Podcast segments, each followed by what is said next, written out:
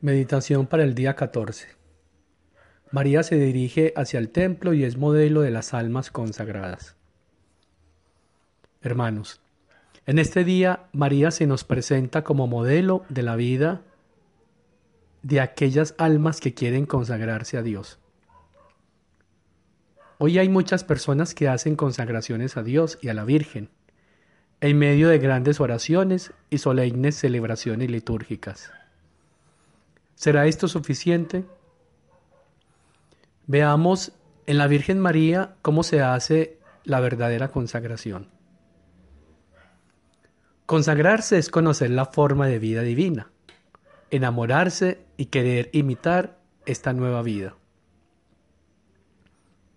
Consagrarse es poner atención, escuchar y obedecer a la palabra de Dios. Consagrarse es descubrir que todo lo que nos rodea y nos llega es regalo de Dios. Y por lo tanto es tener una actitud de agradecimiento permanente hacia Él. Consagrarse es poner en las manos del Creador todo. Consagrarse es desear, suspirar y apasionarse por vivir todo en la divina voluntad, dando muerte a la voluntad humana. Consagrarse es tener siempre la mirada fija en la voluntad de Dios. Consagrarse es formar el vacío, en donde la divina voluntad puede tomar su lugar.